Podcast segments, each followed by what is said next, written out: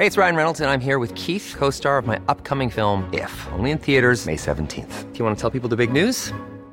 All right, I'll do. Sign up now and you'll get unlimited for $15 a month in six months of Paramount Plus Essential Plan on us. Mintmobile.com slash switch. Upfront payment of $45 equivalent to $15 per month. Unlimited over 40 gigabytes per month. Face lower speeds. Videos at 480p. Active Mint customers by 531.24 get six months of Paramount Plus Essential Plan. Auto renews after six months. Offer ends May 31st, 2024. Separate Paramount Plus registration required. Terms and conditions apply if rated PG.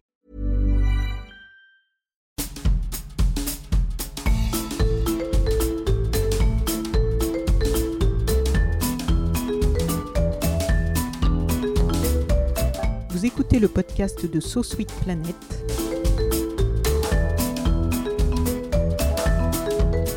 Je suis Anne Greff et je vous propose des rencontres autour des thèmes des droits humains, de la culture et de l'environnement.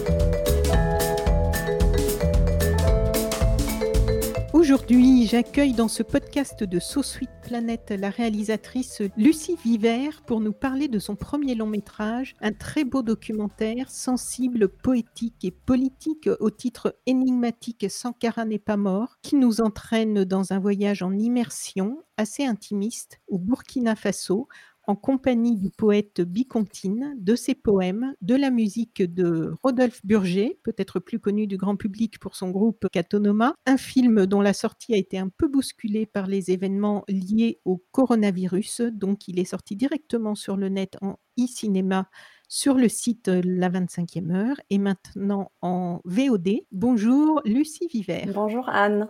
Comment vas-tu au milieu de tous ces bouleversements dans le monde, en France et dans ta vie professionnelle avec euh, cette sortie un peu bousculée?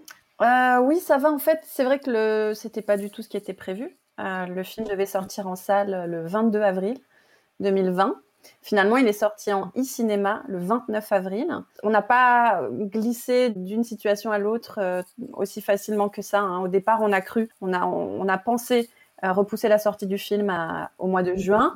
Et puis finalement, le distributeur a réfléchi et a préféré opter pour le e-cinéma. Donc il y a eu voilà un espèce d'aller-retour comme ça où on avait plus de temps, puis finalement on avait moins de temps. Et donc pour moi, en fait, c'est arrivé très vite. J'ai pas eu le temps de beaucoup réfléchir à tout ça. Et c'est vrai que bah, j'ai parlé à pas mal de journalistes. On a aussi organisé une quinzaine de débats live suite aux séances, euh, aux projections euh, e-cinéma du film. Donc, effectivement, je ne voyais pas les spectateurs, bien sûr. Je pouvais les imaginer. Mais c'est vrai qu'ils pouvaient poser leurs questions par chat. Donc, moi, j'étais finalement assez en contact avec l'extérieur par le biais de cette sortie. Voilà. Donc, à la fois, quand j'étais chez moi, moi, j'ai l'habitude, comme tout réalisateur, on a l'habitude de travailler seul devant notre ordinateur. Donc, voilà, ça, ça ne m'a pas beaucoup changé.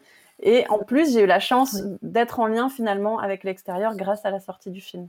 Avant toute chose, pour que nos auditrices et auditeurs qui ne connaîtraient pas Thomas Sankara, puisque le titre de ton film c'est Sankara n'est pas mort, donc pour que ces auditrices et auditeurs puissent nous suivre, est-ce que tu pourrais nous présenter Thomas Sankara Oui, Thomas Sankara, c'était le président du Burkina Faso de 1983 à 1987. On appelle cette période-là la révolution. Voilà, c'est comme ça que les Burkinabés appellent cette période. Il est resté très peu de temps au pouvoir. En fait, en 1987, il a été assassiné dans des circonstances qui n'ont jamais été réellement éclaircies puisqu'il n'y a jamais eu d'enquête. Enfin, pardon, il n'y a, pas eu d'enquête pendant toute la période Blaise Compaoré, c'est-à-dire pendant le, le pouvoir de son successeur. Et c'est seulement après l'insurrection populaire de 2014 et au moment de la transition que l'enquête a été rouverte. Donc actuellement, c'est en train de bouger, mais c'est très très récent. Donc, il faut imaginer voilà, qu'il y a un président qui a été assassiné et pendant 27 ans, aucune enquête. Donc voilà. Son successeur, qui était en plus un, ami, à lui, un ami à lui. C'est une histoire euh, tragique qui mériterait un film euh, sans doute. Euh, je crois qu'il y a certains réalisateurs qui, aimeraient bien raconter cette histoire de fratricide politique, on va dire. Donc voilà, c'était le président du Burkina. Il était jeune, il était charismatique, il était très simple d'accès, il était très drôle, il avait vraiment le sens de la formule. Voilà, vous pouvez trouver ces discours euh, à la fois dans le film, il y a certaines archives, euh, assez peu finalement, mais il y en a quand même quelques-unes qui sont assez marquantes. Mais voilà, vous pouvez même trouver ces discours sur Internet. Et c'était surtout un, homme d'action. Hein. Il a vraiment mis en œuvre beaucoup, beaucoup de choses euh, au Burkina, toujours en, essayant d'impliquer au maximum la population. Il y avait vraiment l'idée comme ça que la population devait prendre en main son, avenir, son destin, son développement et faire les choses par elle-même et ne pas toujours attendre l'aide des grandes instances internationales ou des anciens colons. Voilà. Bon, c'était quelqu'un de, euh, évidemment, euh, plutôt, euh, en tout cas, très préoccupé de justice sociale et économique. Mais il était aussi visionnaire. C'était quelqu'un qui lisait beaucoup, qui s'est inspiré de, de, très nombreux autres hommes politiques. Et notamment, il était féministe, vraiment très très féministe au sens où il a impliqué les femmes dans les, les plus grands, il a, voilà, il a nommé des femmes dans des rôles politiques et dans l'administration très haut placés. Il demandait au, mari d'aller euh, une fois par semaine euh, faire les courses. Tout à fait. Il était capable comme ça pour. Euh, comme il faut, il faut imaginer que la population burkinabé à l'époque, elle était très peu alphabétisée. Donc, pour impliquer la population, voilà, il était très fort à la fois dans son, dans ses slogans, dans son sens de la formule, mais aussi en, en, mettant en œuvre des choses très simples que tout un chacun pouvait comprendre. Et ça a été effectivement très, très loin dans les, les choses qui peuvent faire rire, mais c'est vrai qu'il y avait cette fameuse journée du marché, je crois que c'est comme ça qu'on l'appelle, où le marché était interdit aux femmes, à part les vendeuses. Hein. Bien sûr, les vendeuses pouvaient. Mais voilà, pour faire ces courses, seuls les hommes étaient euh, acceptés. Donc, les... si les hommes voulaient manger, ils étaient obligés d'aller eux-mêmes au marché, en gros. Voilà, et puis il était très visionnaire aussi dans, en écologie. C'était quelqu'un qui était euh, très préoccupé par euh, bah, la déforestation, la désertification. Hein. C'est, le Burkina, c'est un pays sahélien. Il a travaillé, d'ailleurs, on, le sait peu en France, mais avec euh, Pierre Rabhi. Tout à fait. Voilà, c'est. Mm. On raconte, je n'ai jamais vérifié, mais on raconte que euh, assez vite, quand il a pris le pouvoir, Thomas Sankara a contacté Pierre Rabhi. Il avait entendu parler de lui et il l'a contacté. Donc Pierre Rabhi aussi euh, explique dans certaines interviews que voilà, il a été, il a reçu un coup de fil un jour d'un inconnu au Burkina Faso qui s'appelait Thomas Sankara et qui l'invitait. Voilà, je pense qu'il s'est déplacé et, et encore aujourd'hui, il y a des fermes agroécologiques au Burkina. Voilà, donc ça fonctionnait. Bien sûr, ensuite, avec la période Blaise, c'était un peu moins à la mode, mais ça a fonctionné et il en reste encore aujourd'hui des traces euh, au Burkina. Donc voilà, il avait, il avait quand même comme ça, avec sa jeunesse, son audace, son originalité et puis son énergie, beaucoup marqué la population, mais il a aussi joué un rôle euh, à l'international parce que voilà, les, par rapport au discours et aux prises de position qu'il a pu avoir pendant le temps où il était président, par exemple, il a, il a vraiment marqué. Euh, bah, tout le continent. Hein. C'est vrai qu'aujourd'hui, on le compare, c'est un gros raccourci, mais c'est vrai que ça permet de mesurer l'importance de ce, cet homme politique euh, en Afrique. On l'appelle le Che Guevara africain. À la fois mmh. avec toute cette force euh, du mythe, et en même temps aussi, voilà, c'est un raccourci parce que c'est pas forcément les mêmes parcours politiques et les mêmes exactement les mêmes idées, mais il y, y, a beaucoup de similitudes et notamment le fait qu'ils se sont fait assassiner euh, très tôt il a aussi beaucoup travaillé, j'ai vu sur le. Il était très préoccupé par l'accès à la santé. Par, euh, il a défendu beaucoup l'autosuffisance euh, alimentaire, lutter contre la corruption. Un chef, un chef d'État idéal. Oui, alors il y a des détracteurs. Euh, il a des détracteurs, bien sûr. Oui, j'ai lu quelques controverses. oui, bien sûr.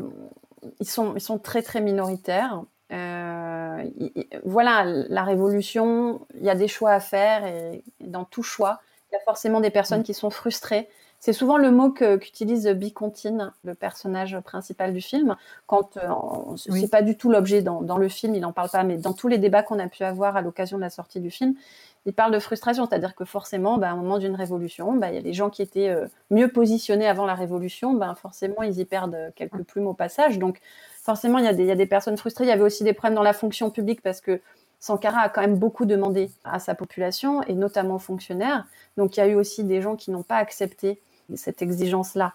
Donc il a, aussi des détracteurs, mais ils sont très minoritaires. Et comme vous dites, hein, on pourrait en parler longtemps. Hein. Sankara, Thomas Sankara, c'était vraiment un homme politique exceptionnel. Il a vraiment il, faisait feu de tout bois, c'est-à-dire qu'il s'est vraiment, il a vraiment mis en œuvre des choses et réfléchi à, tous les aspects hein, de la vie sociale, économique, politique du pays. Donc effectivement, il y avait l'accès au logement, il a construit énormément de, cités, on appelle ça des cités, mais en fait c'est un ensemble, de petits pavillons comme ça. L'accès aux soins, c'était très important. Et puis la, corruption, effectivement, c'était un de ses chevaux de bataille euh, principaux, puisque voilà, il a aussi baptisé, rebaptisé donc le pays, pays des hommes intègres, Burkina Faso, oui. Littéralement, ça veut dire pays des hommes intègres. Et ça, c'était très important. Et les Burkinabés aujourd'hui en sont très fiers de cette appellation, bien sûr. Et ils, essaient en quelque sorte d'être à la hauteur de cette, de cette euh, appellation. C'est pas toujours facile. Il faut imaginer l'injonction que ça représente. Mais voilà, il y avait vraiment cette idée d'être des hommes dignes à la fois euh, face à l'adversité, mais aussi par rapport à soi-même, une certaine exigence par rapport à soi-même.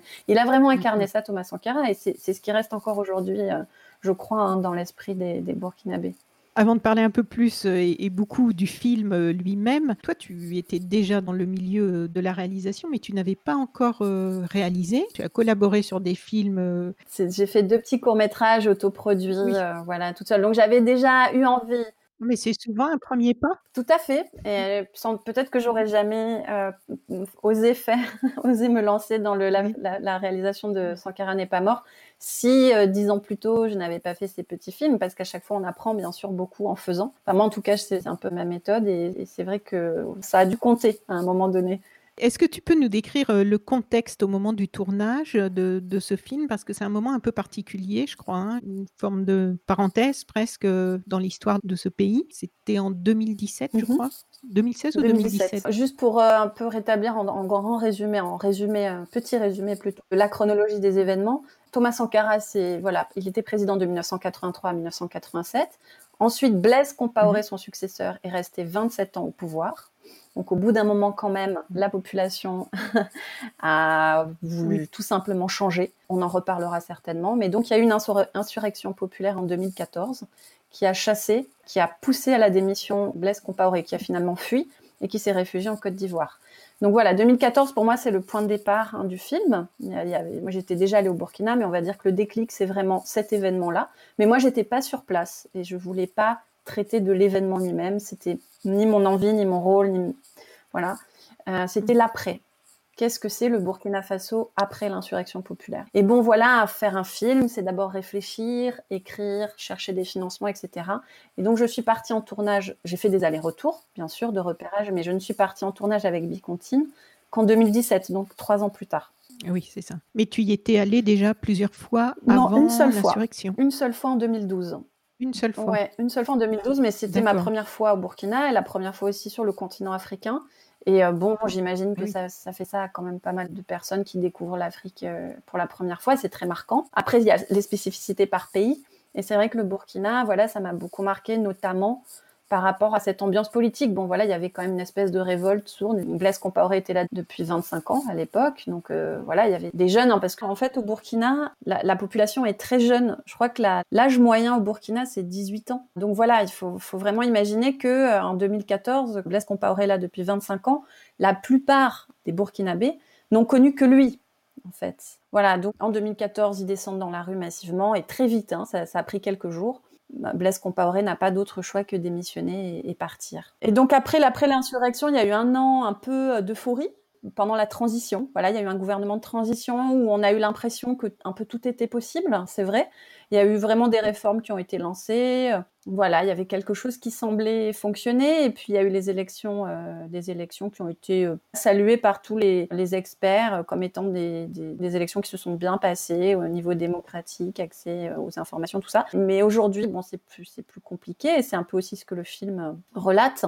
Là, c'est- sûr que les difficultés s'accumulent, mais, mais pas seulement. Voilà, c'est aussi la force des Burkinabés, c'est que voilà, ils vivent dans un pays difficile depuis longtemps, et il y a aussi cette force, hein, cette combativité de tous les jours. Et le film en rend compte aussi, je crois.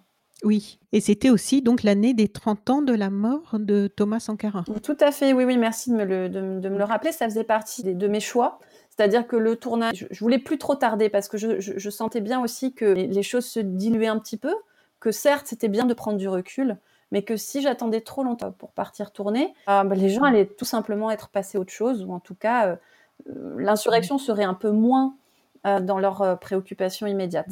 Donc voilà, 2017, c'était a priori la bonne année pour partir tourner. De toute façon, j'étais pas prête avant. J'ai choisi le créneau, euh, enfin la fenêtre septembre-décembre pour plein de raisons, mais notamment parce qu'il y avait effectivement les 30 ans de la mort de Thomas Sankara qui allaient être célébrés le 15 octobre. Ah, et on y a assisté avec Bicontine. C'est d'ailleurs la manifestation qu'on voit à Ouagadougou, la marche qu'on voit dans les rues à Ouagadougou. Alors il y a bien sûr les images d'archives de l'insurrection, mais quand on est dans le temps du voyage du poète, hein, qu'on est dans le présent, on voit aussi une marche à Ouagadougou et c'est pour euh, les 30 ans de la mort de Thomas Sankara. Alors, est-ce que tu peux nous parler un peu de Bicontine? Parce qu'il est vraiment attachant, hein, Bicontine. On a vraiment plaisir à, l'écouter. bah, l'écouter, oui, parce qu'il y a aussi toute cette poésie. Il a vraiment un regard sur les choses, euh, on sent euh, particulier. Bicontine, ça veut dire, je l'ai appris dans le film, enfant adulte. Ça lui va vraiment bien, je trouve, en plus. Comment tu l'as rencontré? Qu'est-ce qu'il faisait? Et comment en as-tu fait le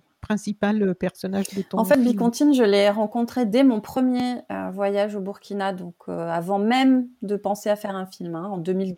Et à l'époque, donc moi, j'étais, j'étais partie rendre visite à une amie enseignante, une amie française qui enseignait dans, un, dans un village.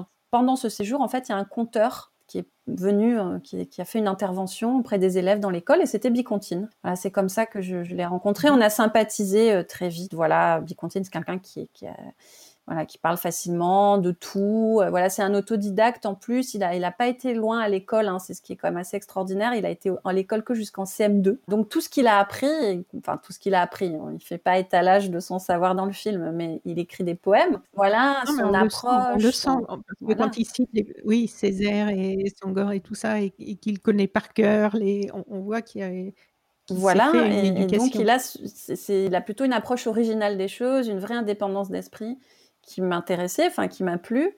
Et puis au bout d'un moment, il m'a fait lire ses poèmes. Il a toujours écrit, je crois que depuis l'âge de 20 ans, il écrit, mais pour lui-même. Il fait très peu lire, seulement à certains, certains amis. bon, voilà, il m'avait fait euh, découvrir euh, deux, trois poèmes, deux, trois textes comme ça, et j'avais trouvé ça très beau. Mais voilà, bon, euh, moi, j'étais pas réalisatrice suis rentrée chez moi et, en France. Et c'est seulement donc au moment de l'insurrection, j'y suis restée en contact avec lui, mais c'est seulement au moment de l'insurrection, donc comme je le disais, que le déclic s'est fait, que j'ai eu envie de faire un film sur, sur à, propos de ça. Et euh, ça m'a paru une évidence tout de suite hein, de pas faire le film seul, mais plutôt de voir les choses, d'essayer d'approcher les choses à travers le regard d'un Burkinabé et, donc Bicontine, puisque voilà, ça me paraissait être la, bonne personne, à la fois par rapport donc à son indépendance politique, euh, voilà, et, et par rapport à ses poèmes, bien sûr. Qu'est-ce que tu lui as proposé comme projet? Comment tu lui as présenté euh, ça? Alors au début, parce que c'est pas rien quand même pour quelqu'un qui, qui, a l'air en même temps assez. On sent qu'il a le contact facile, mais on sent aussi qu'il est très sensible. C'était pas facile pour toi, une fille blanche, arriver, débarquer avec une caméra, en plus lui demander d'aller parler à d'autres gens et d'assumer qu'il est poète et c'est beaucoup de enfin j'imagine ça devait être oui oui oui alors ça s'est fait par étapes hein, la, la, première fois que j'ai attendu bon je lui ai dit que j'avais une idée de film ça c'était à distance mais voilà, j'ai pris mmh l'avion, euh, je suis allée le voir à Bobo Dioulasso, hein, il est même pas à Ouagadougou. Donc, euh, et puis voilà, il y a un peu le côté protocolaire quand on veut dire quelque chose d'important euh, en Afrique en général et puis au Burkina en particulier. Voilà, c'est un moment important, solennel, et donc je, vais expliquer mon, idée de film. Mais à l'époque, c'était même pas exactement le film tel que tel qu'on peut le découvrir aujourd'hui. C'était presque plus mmh. autour de Thomas Sankara, on va dire. Et puis mmh petit à petit, voilà, ça s'est rétabli euh, par rapport au pays, l'insurrection, etc. Et bon, Bicontine, c'est quelqu'un qui admire énormément Thomas Sankara, euh, qui n'en ah fait pas, il se dit pas, il se prétend pas sankariste.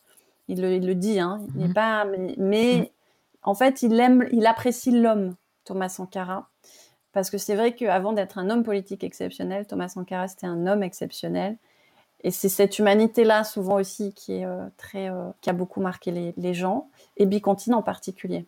Donc voilà, le, fait que je veuille faire quelque chose avec lui, autour de Thomas Sankara, en plus il y avait l'idée de voyager, bon, tout ça c'était quand même assez excitant pour, pour lui. Donc euh, il était, il était d'accord. Après, quand il a été question de la caméra, plus concrètement, c'était plus compliqué parce que Bicontine n'aime pas qu'on filme l'Afrique, qu'on prenne des photos de l'Afrique et c'est tout à fait légitime, voilà, parce qu'il se méfie. Ça a été compliqué au début parce que voilà, il était très méfiant et mais quelque part ça a été très bénéfique, je pense, pour le film parce que ça m'a tout de suite mise en face de mes responsabilités et, et j'ai intégré en fait cette donnée que c'était pas voilà c'est effectivement c'était pas si naturel que ça d'arriver dans un pays étranger de filmer euh, librement. Et donc voilà ça m'a guidé quelque part. C'était comme un garde-fou permanent mais bon, une fois qu'on était parti, on était parti et, j'ai filmé. Oui. Et ces très beaux poèmes, il a un éditeur et Non, alors justement, à chaque fois que je peux le faire, je, lance un appel. On a été très euh, occupés par le film, la sortie du film, etc. Mais c'est vrai qu'on a, on aimerait mm. beaucoup que ces textes soient, puissent être publiés. Ils sont très beaux, voilà, vous pouvez vous en rendre compte dans le film, mais, mm. mais il y en a plus que ça parce qu'évidemment, il a écrit tout au long du voyage énormément de textes et il n'y en a dans le film qu'une toute mm-hmm. petite partie. Donc voilà, il, tous les textes qui ont été écrits à l'occasion du tournage du film euh, mériteraient euh, largement d'être publiés. Bah Donc euh, voilà, si quelqu'un écoute ce podcast, un éditeur ou quelqu'un qui a une idée d'éditeur écoute ce podcast, qui n'hésite pas à contacter Anne et qui ensuite me fera passer le, mot. L'appel est lancé. Je serais ravie si quelque chose pouvait, pouvait se passer dans ce sens, parce que vraiment, je me suis posé cette question pendant le film en l'écoutant, parce que c'est pas juste des beaux mots, c'est un bel esprit derrière. Ça mériterait d'être connu du plus grand nombre. Vous deviez faire une, drôle d'équipe tous les deux quand vous arriviez, euh, lui avec son petit cahier et son crayon, toi avec ta caméra. Euh. C'est quand même une, aventure un peu euh, inédite. Oui, oui, oui. On, a, on était, quand on arrivait quelque part, effectivement, on était un drôle de duo, à la fois moi, Blanche. Bon, j'avais pas la caméra dans les mains quand on arrivait dans un, dans un village, hein, c'était pas l'idée du tout, au contraire. Mais voilà, ne serait-ce que Bicontine, et puis Bicontine avec son gros sac sur le dos, donc déjà, il y avait ce burkinabé, en plus une blanche euh, qui parle de faire un film avec une caméra et tout ça. Donc c'est sûr qu'au départ, euh, les gens étaient très étonnés, mais en même temps, ça les amusait parce qu'ils nous voyaient tout seuls, tous les deux, avec nos gros sacs. Et puis quand on leur parlait du voyage qu'on était en train d'entreprendre, c'est quand même 600 km. Alors on n'a pas marché, on a pris le train bien sûr et tout, mais mm. quand même c'était pas rien de faire ce long parcours. Donc voilà, très vite, euh, on, est, on était, voilà, ils étaient presque en empathie avec nous, ils voulaient nous aider, voilà. Donc le fait qu'on soit que deux, ça, et, qu'on soit un peu en galère quelque part. Ça a tiré, euh, voilà, ça, ça, nous a permis tout de suite de nouer des relations euh, avec les habitants des villages dans lesquels on s'est, on s'est arrêté. Cette voie de chemin de fer, cette fameuse voie de chemin de fer en ligne conductrice, euh, comment est-elle arrivée dans le décor? Parce qu'en fait, c'est toute une histoire à elle toute seule, cette voie de chemin de fer. Tout à fait, Anne. Elle s'est imposée, j'imagine. C'est exactement ça. Elle s'est imposée, oui, on peut dire ça au départ. donc, mm. l'idée de voyage était là. Euh, mais euh, c'est un, quelqu'un qui lisait le projet qui euh, m'a dit mais vous allez aller où? Vous allez, ça va être quoi votre itinéraire? Parce que vous pouvez pas vous balader au hasard, ça n'a pas, ça n'a pas de sens en fait. Donc évidemment, c'était tout à fait pertinent et j'ai réfléchi. Et puis dans mes allers-retours au Burkina, j'ai entendu parler de cette voie ferrée. En, gros, les gens se déplacent plutôt en bus et c'était mon cas aussi. Voilà, maintenant le bus malheureusement est en train de, de supplanter le, le chemin de fer. Donc euh, voilà, moi j'ai entendu parler du train, mais pas sans plus. Et puis j'ai, en creusant un peu les choses, j'ai, compris qu'il n'y avait qu'une seule voie de chemin de fer. Donc il y a un côté très simple, très limpide comme ça, qui fait une grande diagonale à travers le pays. Donc ça permet de traverser des paysages différents, des groupes ethniques différents, des réalités économiques, agricoles différentes. Et puis, euh, bien sûr, il y a un rapport à l'histoire, puisqu'elle a été construite d'abord pendant la colonisation française. Donc, elle part d'Abidjan, en Côte d'Ivoire, et puis elle remonte comme ça au nord jusqu'à Ouagadougou. Mais euh, sous Thomas Sankara, enfin à l'initiative de Thomas Sankara, euh, la voie ferrée a été prolongée de 100 km jusqu'à Kaya, voilà, entre Ouagadougou et Kaya. Et cette partie-là de 100 km a été construite sans aucune aide extérieure, puisqu'elle a été refusée. Hein, Thomas Sankara avait demandé, mais là, elle a été refusée.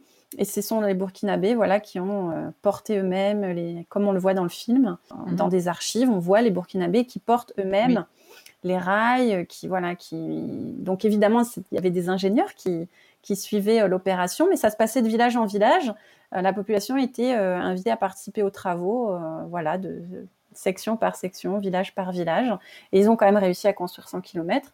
Et malheureusement, après la mort de Thomas Sankara, en 1987, très peu de temps après, les travaux se sont arrêtés. Le train a circulé sur ces voies pendant jusqu'en 95. Donc pendant 5, 6 ans, disons, le, train a, roulé. Et puis, euh, quand le, chemin de fer a été euh, privatisé, ce segment a été considéré comme non rentable et donc il a fermé. C'est pourquoi, dans le film, en fait, on voit cette partie-là qui est à la fin du voyage, qui est en ruine. Ce sont des, des, rails mmh. qui sont abandonnés, qui ne sont pas entretenus et qui sont euh, pratiquement en ruine. Voilà, mais qui forment des décors très étonnant et très très euh, cinématographique. Mais il n'y avait pas eu une promesse que ce soit entretenu et que ce soit. Si, si tout à fait. En fait, euh, il y ait des, travaux de rénovation? Donc, à la privatisation, je ne sais pas si c'est Vincent Bolloré qui a tout de suite récupéré la concession, mais assez rapidement, Vincent Bolloré, enfin une filiale de la, du groupe Bolloré, a pris la concession, a eu le, la concession. Ils se sont engagés donc en échange de l'exploitation de la voie existante, ils se sont engagés à entretenir la voie existante et à réhabiliter la partie qui était en ruine. Et ça, je pense que c'était il y a 10 ou 15 ans ou 20 ans et qu'il n'y a absolument eu aucun travaux d'effectuer pour l'instant. Voilà. Et donc cette voie de chemin de fer, est-ce que vous la suiviez ou, vous l'avez empruntée? Vous voyagiez en train, enfin, jusqu'à la partie qui, qui fonctionne euh, oui, oui, oui, on a pris le train. Euh, alors d'ailleurs, le train, c'était pas, c'est, ça paraît pas aussi, c'est pas aussi simple que, qu'en France, par exemple. Les trains de marchandises circulent assez librement et régulièrement, mais par contre, euh, le train de voyageurs, lui, ne passe que, dans un sens en tout cas, il ne passe que tous les deux ou trois jours. C'est-à-dire, euh, sur une semaine, il passe euh, de deux jours en deux jours, et puis à la fin, il y a trois jours qui passent. Donc ça fait qu'il y a que trois trains par semaine, dans un sens. Donc c'est vrai que c'est un tempo, voilà, qui nous a été un peu imposé et que Parfois, ça nous arrangeait pas forcément parce qu'il fallait attendre. Euh, mais bon, ça fait partie du voyage aussi. Et ça nous a permis parfois d'assister à des choses ou de tourner des choses qu'on n'aurait pas tournées s'il n'y avait pas eu cet aléa du, train, euh, du train en pointillé. Donc on a pris le train, mais effectivement après Ouagadougou, euh, la voie étant inexploitable, on a marché. On le voit, hein, le long, Bicontine, le long de cette voie ferrée complètement délabrée là, qui est en ruine avec des grandes herbes. c'est désolant. On voit le, alors en fait, tu as composé un portrait du Burkina Faso de cet endroit du monde à ce moment donné, de façon impressionniste, en fait, avec une succession de, de rencontres, de situations, de paysages aussi. Mais comment ça s'est passé? Parce qu'en fait, chaque passage, chaque rencontre ou chaque situation, je me disais, il y a forcément beaucoup de travail en amont parce qu'il y a une intensité dans chaque situation ou dans chaque parole qui est dite. Je pense par exemple avec le médecin, c'est très très beau cette séquence avec le médecin et Bigontine qui s'interroge sur son avenir et ce médecin qui est très bienveillant. C'est vraiment une très très belle séquence.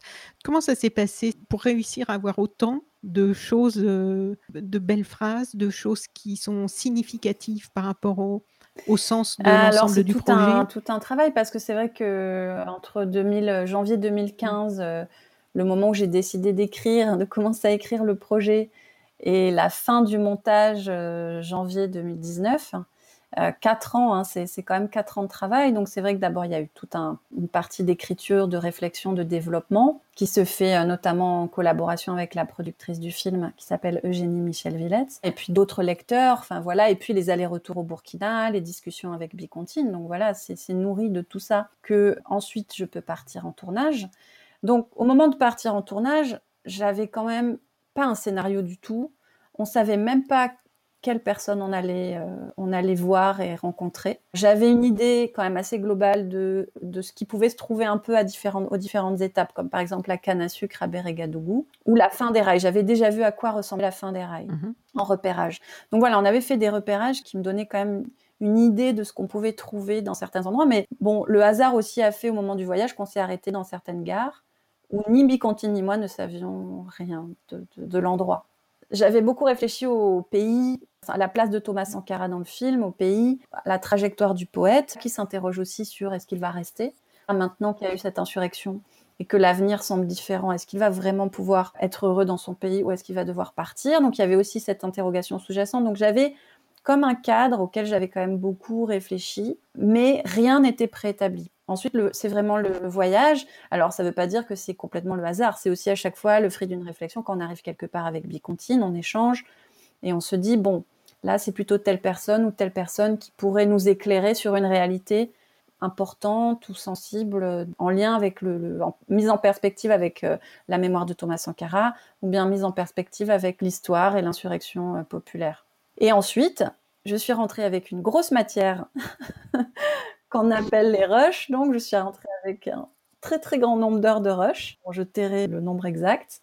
Euh, et, là, il y a eu un énorme travail au montage. On dit toujours que le montage, c'est une nouvelle écriture, hein, qu'on écrit le film, ensuite au tournage, on écrit une deuxième fois le film, et au montage, on, écrit on réécrit une troisième fois le film.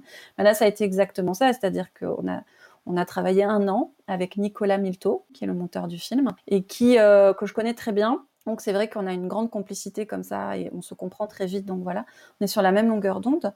Euh, et lui, il travaille en fiction et en documentaire. Donc c'est vrai que cette approche-là, cette expérience-là de la fiction, c'était aussi très utile pour aborder toute cette masse et essayer de raconter l'histoire de ce poète, l'histoire de ce pays. Et alors au début de l'histoire, donc tu le disais, la Bicontine a envie de quitter son pays, qu'il trouve un peu désolant. On sent qu'il n'a plus d'espoir là où il est, ce que l'on peut relier évidemment à la problématique actuelle des migrants. Donc cette voie de chemin de fer, l'évolution de son état euh, sur la longueur, la, longueur du coup sur la longueur géographique et aussi dans le temps, et puis Le long, le long du film aussi, il y a vraiment toute une symbolique hein, avec laquelle tu as joué par rapport à cette fameuse voie de chemin de fer. Donc ça, ça a été filmé, tu nous l'as dit, en 2017, deux, trois ans après la destitution de Blaise Compaoré. Et aujourd'hui, en 2020, puisque je sais que tu as fait des rencontres sur Internet euh, après les projections sur Internet du film avec Bicontine. Donc, est-ce que tu peux nous donner un petit, un rapide état des lieux de lui, dans quel état il est aujourd'hui par rapport à tout ça et le reste euh, des personnes que tu connais? Est-ce que l'espoir revient ou est-ce que vraiment c'est de pire en pire? Euh, donc pour répondre tout d'abord à la dernière question, donc Bicontine est toujours au Burkina Faso, il habite toujours à Bobo Dioulasso. Là, les circonstances sont totalement exceptionnelles parce que ils ont subi le Covid, enfin très peu, mais en tout cas, bon, il y a ces circonstances vraiment particulières. Mais ces circonstances particulières se sont rajoutées à d'autres circonstances particulières qui étaient que les attaques terroristes euh, se multipliaient et, continuent d'ailleurs. Hein. Le Covid n'a pas arrêté euh, les attaques euh, terroristes. C'est vrai que les attaques avaient commencé un petit peu avant le tournage mais c'était très circonscrit au nord du pays. Aujourd'hui, ça s'étend beaucoup plus et c'est beaucoup, elles sont beaucoup plus nombreuses, les attaques sont beaucoup plus nombreuses. Donc c'est vrai qu'il y a les, Burkinabés, malheureusement, ils ont de très nombreuses difficultés. En plus de leur crise politique, voilà, c'est vrai que l'insurrection, euh, les gens sont déçus de l'insurrection. Les gens sont déçus des suites de l'insurrection. L'insurrection populaire de 2014, elle a, elle a suscité un espoir énorme au sein de la population. Et aujourd'hui, les gens sont, très déçus et le film, par euh, sincérité, ou en tout cas, voilà, moi, je, même si c'est évidemment cet espoir-là, cet espoir fou-là, qui a été moteur dans mon envie de faire ce film, à un moment donné, je, si je constate que les gens sont déçus, je dois aussi en parler. Donc le film est désenchanté. Je dirais pas qu'il est triste, mais il est désenchanté. Il y a vraiment cette déception qui est, qui, qui est là. Donc à cette déception politique se sont ajoutées les attaques terroristes, puis la crise du Covid. Donc Aujourd'hui, le Burkina, malheureusement, c'est compliqué au Burkina. Maintenant, voilà, on espère que les choses vont s'améliorer. Et tu voulais, je crois, que les femmes soient bien présentes aussi dans ce documentaire. Il y a notamment cette belle séquence en voiture où votre conductrice, euh, à tous les deux, explique quelque chose sur la place des femmes, justement. J'aimerais bien que tu nous racontes oui, donc, ce, petit euh, passage. Bicantine monte dans un taxi. Arrivé à Bobo Dioulasso, c'est la deuxième étape du voyage. Bobo Dioulasso, c'est la, la deuxième ville du pays, donc c'est une grande ville. Et il monte dans un taxi parce qu'il veut aller à l'hôtel de ville. L'hôtel de ville a été euh, pris d'assaut par les insurgés en 2014 et incendié, pillé, etc. Donc, et puis il n'a toujours pas été réparé ni réhabilité. Donc c'est une espèce de, ruine aussi, mais de ruine historique de l'insurrection. Donc Bicontine veut aller là-bas et donc il prend un taxi et dans, le taxi, la, taxi woman évoque euh, le féminisme de Thomas Sankara. En tout cas, elle raconte très bien que Thomas Sankara, voilà, était vraiment euh, précurseur dans euh, l'avancée des femmes en fait euh, dans la société en fait dans le rôle des femmes par rapport au rôle des femmes dans la société l'implication des femmes dans la société elle elle, elle raconte qu'elle était toute jeune hein. oui et par rapport à la statue oui, pardon. Et donc, euh, le taxi passe effectivement un rond-point qui s'appelle la place de la femme à Bobo du Lasso. Hein. C'est vraiment un repère géographique très important dans la ville. Et auparavant, en fait, la statue qui était place de la femme, c'était une femme qui balayait euh, qui était courbée comme ça et qui balayait. Et finalement, elle a été déboulonnée et remplacée par une femme qui tient un flambeau. Donc elle raconte ça aussi. C'est un peu voilà la ville qui enregistre aussi euh, l'évolution de la société. Et on y revient à cette place un peu plus tard, puisque Bicontine, c'est une grande ville, donc Bicontine reste un peu plus longtemps à cette étape. Et dans la nuit, en fait, il marche. Bicontine, c'est il est insomniaque. Ah oui, c'est quelque chose que je pouvais dire aussi par rapport à la nuit, la présence de la nuit dans le film. J'y reviendrai après. Donc Bicontine est insomniaque et donc souvent il, déambule la nuit. Et euh, une, des nuits passées à Bobo du Lasso, il croise des balayeuses, des balayeuses de rue euh, qui sont employées par la mairie pour nettoyer les rues euh, quand il y a un peu moins de circulation. Et donc on a vraiment l'impression qu'elles font un travail sans fin parce que mm. balayer de la poussière euh, sur du goudron, bon, vous pouvez imaginer que c'est vraiment sans fin. Puis en plus, elles utilisent un balai euh, africain. Enfin, en tout cas, c'est les balais qu'on voit au Burkina et je pense dans d'autres pays, euh, au moins ouest africains. C'est des balais sans manches. Donc elles sont mm. vraiment courbées.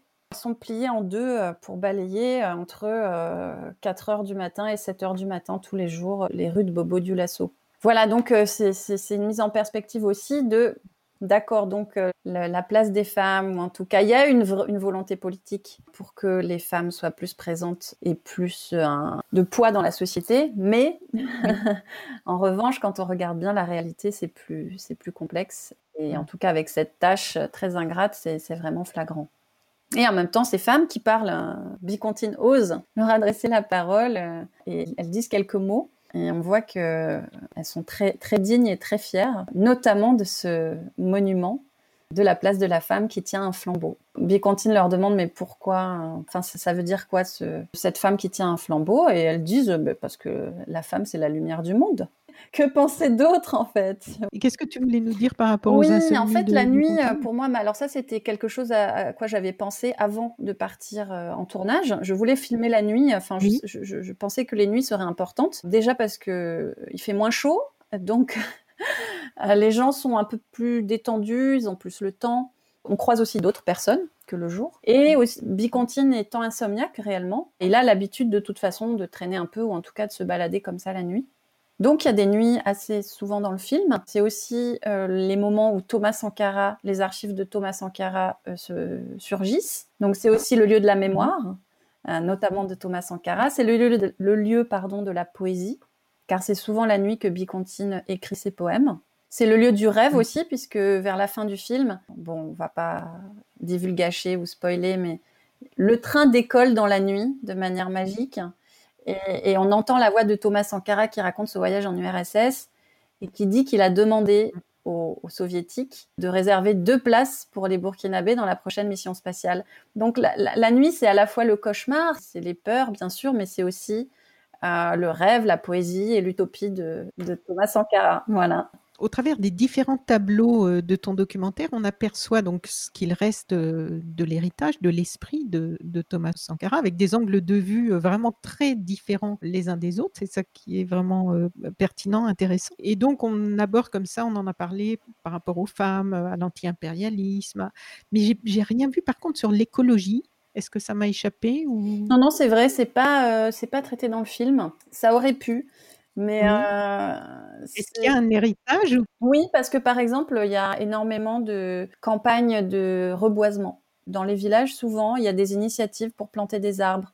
Dans le milieu scolaire, il y a souvent des initiatives pour planter des arbres. Donc voilà, c'est des grands moments comme ça, très solennels aussi, où euh, voilà, on amène des petites boutures et on va les planter. Et puis, a l'idée d'aller arroser euh, régulièrement les arbres. Donc non, non, il y a une vraie conscience de ça, et même au-delà du, du reboisement. Oui. Simplement, le film, bon, bah, c'est comme toujours, on peut pas parler de tout. Il est déjà, il aborde déjà beaucoup, beaucoup de réalités différentes. Il donne la parole à des personnes très différentes les unes des autres. Il fait déjà 1h50. Alors, il y a les sankaristes euh, convaincus, les grands admirateurs de Sankara qui trouvent que j'aborde pas assez euh, euh, toutes les, voilà, toutes les œuvres de Thomas Sankara, les, euh, les pro-insurrection 2014 qui trouvent qu'il n'y a pas assez de choses sur le ballet citoyen, qui est l'organisation de la société civile qui a, qui a initié euh, l'insurrection. Enfin voilà, évidemment, il manque des choses. C'est pas c'est pas un compte rendu objectif le film évidemment de la situation du Burkina aujourd'hui. C'est euh, c'est plus à travers l'expérience donc de ce poète, de ce jeune poète et le ressenti de ce jeune poète. Donc forcément, il y a un Oui. Euh, sensible, subjectif, émotionnel qui fait que ça voit, voilà, il va être attentif à, telle ou telle réalité plutôt qu'à telle autre. Mais c'est ça qui fait que c'est très intéressant, je trouve, parce que justement, on a le. Parce que Bicontine, en fait, on, sent par moments qu'il doute de son rôle, de son rôle de poète dans tout ça. Et ce doute et ce lien avec tout, tout ces, ce questionnement et ces rencontres, cette, cette quête avec sa sensibilité qui est très, euh, qui est très présente. C'est ça qui rend le film, je trouve, beaucoup plus intéressant que. euh, voilà, si on veut voir un documentaire sur euh, la situation politique à l'époque de Sankara, il y en a, j'en ai vu, et puis euh, là depuis, je sais pas, mais et donc il se demande quelle est la place du poète dans ce C'est chaos. ça. Et je trouvais ça intéressant parce que, en fait, ça entre vraiment en résonance. Parce que dans le contexte actuel, au moment où on discute ensemble pour cette interview, euh, donc à peu près trois mois après le début de la pandémie de Covid-19, je ne sais pas si tu as entendu, mais plusieurs voix se sont élevées en France et ailleurs, des scientifiques, des écrivains, alors qu'on est dans les choses d'urgence, des masques et de toutes les problématiques et les vaccins et les tests et tout ça. Et en fait, plusieurs voix donc se sont élevées, des scientifiques, des écrivains, pour appeler à reprendre conscience de l'importance de la poésie dans le monde actuel. J'ai entendu euh, Aurélien Barraud récemment euh, parler de ça et j'ai entendu ça arriver par euh, plusieurs angles différents. Et dans ton film, tu accordes une large place à la poésie par les images, par le temps, par la musique de Rodolphe Burger, les poèmes de Bicontine. Quelle place a la poésie dans ta vie et pourquoi tu voulais qu'elle soit aussi présente dans ce documentaire? Euh, En fait, euh, je lis peu de poésie, euh, malheureusement. je ne sais pas comment dire, c'est vraiment la poésie de... Il n'y avait pas une intention propre à, à ça en amont ou une, une affinité particulière. Bon, j'aime la poésie, mais je suis pas, euh, voilà, je suis pas une grande lectrice de poésie. Je, je, devrais certainement en lire plus, mais comme tout le monde, je me fais happer par euh, mille autres choses pratiques euh, beaucoup moins intéressantes. Mais c'est vrai que c'est tout simplement les poèmes de Bicontine qui m'ont plu. Voilà, et ce personnage de poète au Burkina, c'est voilà, déjà être dans l'art et la culture au Burkina, c'est déjà compliqué, mais alors en plus choisir la poésie, c'est comme c'est comme se damner quelque part. Hein. Donc euh, donc euh, voilà, il y a ce côté un peu fou, euh, cet engagement totalement vain quelque part, ou en tout cas gratuit, ce, geste gratuit comme ça de création qui le dépasse. Hein. Il le dit très bien que tout d'un coup, il a envie d'écrire, il écrit des trucs, et puis après avoir écrit, il se rappelle même plus de ce qu'il a écrit. Hein. Donc il y a tous, et puis il y a quand même cette question de sa place. Ça, il se la pose. Autant quand il écrit, euh, il a, souvent il dit que ça lui échappe.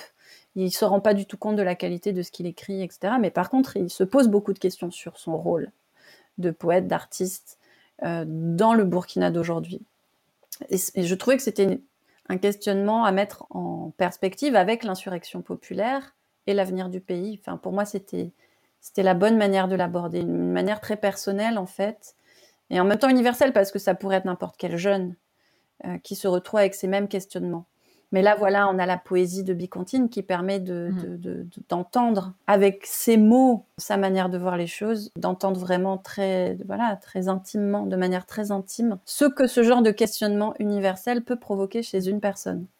La, musique de Rodolphe Burger, donc, j'avais peur que ça ne fusionne pas. J'avais, je me suis dit, tiens, c'est audacieux comme, et en fait, ça marche super bien parce qu'il il y a beaucoup de retenue.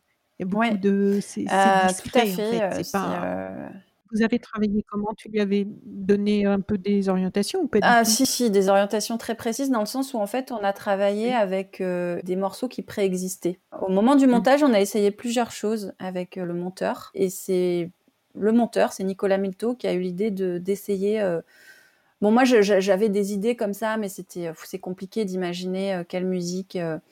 C'était quelque chose qui m'impressionnait un peu. J'étais pas très à l'aise avec cette question de la musique parce qu'il y a la poésie de Bicontine qui déjà occupe l'espace sonore avec sa voix, avec sa diction, avec son, son, timbre, etc. Et donc je savais pas trop si la musique allait trouver sa place là-dedans. Qu'au départ, je pensais même pas forcément qu'il y aurait de la musique dans le film.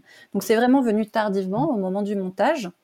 Et euh, on a essayé beaucoup de choses et c'est voilà grâce à cette idée du monteur qu'on a tenté euh, voilà la musique de Rodolphe qui a marché, qui marchait vraiment bien.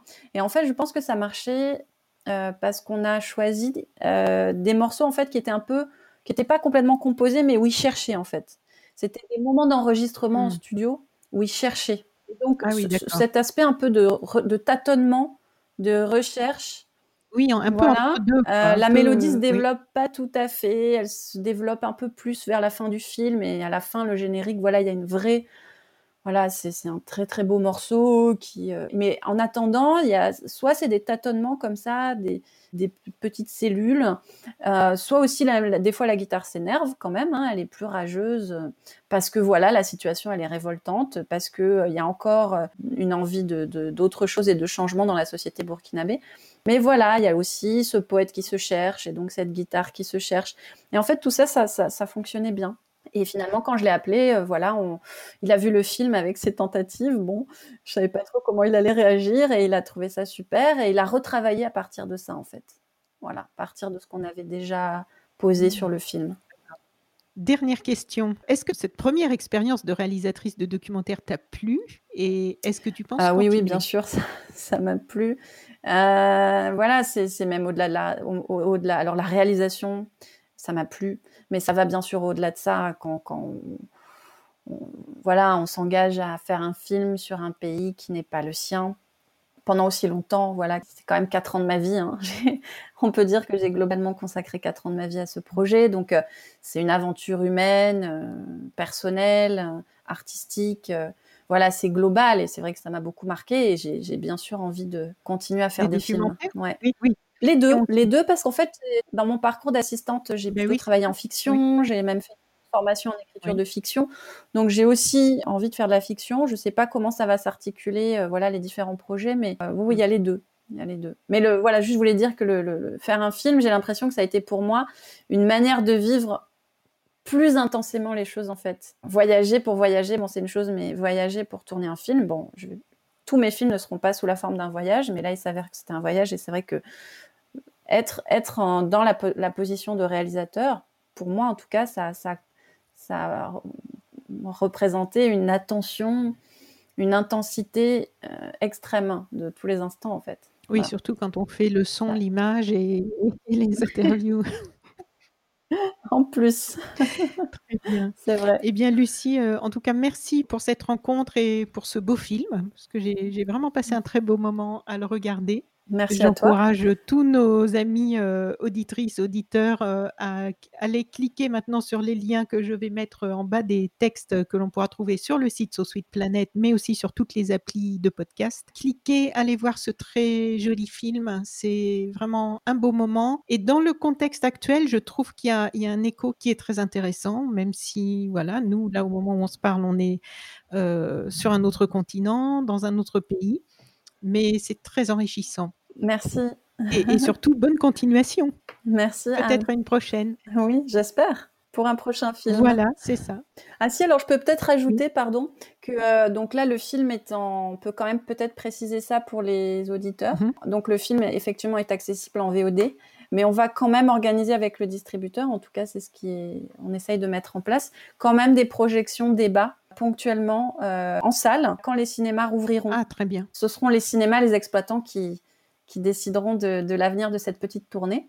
Mais euh, c'est vrai que voilà, après tous ces échanges euh, virtuels, euh, on a hâte de pouvoir quand même présenter le film en direct aux spectateurs. Voilà, et le film aussi mérite, voilà, pour ceux qui veulent bien attendre que le film passe dans leur, leur cinéma préféré, le, le, film, voilà, mérite aussi la projection grand écran. Oui, mm. c'est clair. Moi, je l'ai vu sur évidemment petit écran du coup, mais euh, j'imagine que c'est, enfin, on le sent, c'est vraiment un film qui est fait pour être vu sur grand écran, pour rentrer quoi dans, dans cet univers. Donc, pour terminer, est-ce qu'il y a un site, une page Facebook ou pour les personnes qui voudraient suivre l'actualité du film, les, les, séances en ligne ou les séances dans le monde réel? Alors, c'est sur euh, Facebook, oui, c'est la page de Météor Film. Météor au singulier, film au pluriel, c'est la société de distribution du film qui met en ligne le programme au jour le jour, semaine par semaine au minimum.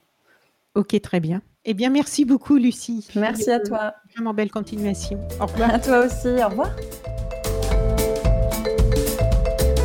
Chères auditrices, chers auditeurs, si vous avez apprécié ce podcast de So Sweet Planet, N'oubliez pas de lui mettre un avis favorable sur votre application de podcast, par exemple 5 étoiles sur Apple Podcast, et de rédiger un avis sympathique. Cela me fera plaisir. Pour plus d'informations sur les droits humains, l'environnement et la culture, vous pouvez suivre la page So Sweet Planet sur Facebook Enfin, n'oubliez pas de vous abonner gratuitement, soit à la newsletter sur le site sosweetplanet.com, soit au podcast sur votre application de podcast pour être informé des prochains podcasts de SoSuite Planet mis en ligne. À bientôt!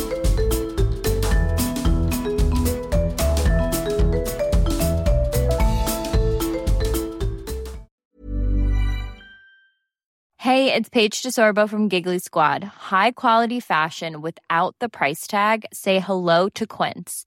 I'm snagging high-end essentials like cozy cashmere sweaters, sleek leather jackets, fine jewelry, and so much more. With Quince being 50 to 80% less than similar brands. And they partner with factories that prioritize safe, ethical, and responsible manufacturing. I love that. Luxury quality within reach. Go to quince.com slash style to get free shipping and 365 day returns on your next order. Quince.com slash style.